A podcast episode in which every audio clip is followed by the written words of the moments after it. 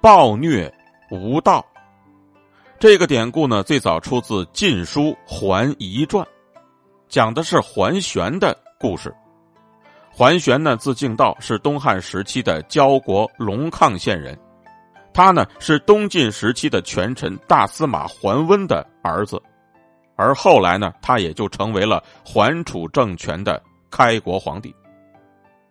在东晋时期啊，朝廷内部争权夺利的斗争变得日趋激烈。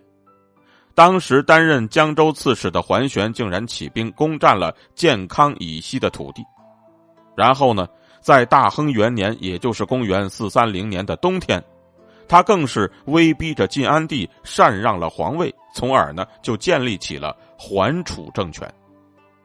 当时呢，他的侄子桓震便被任命成为了淮南太守。不过呢，自从桓震担任太守之后啊。就不断的在民间横征暴敛，扩充他的军备。面对这种情况呢，桓玄就一直教育他一定要培养仁义之师。可是桓震呢，根本就不愿意听桓玄的话。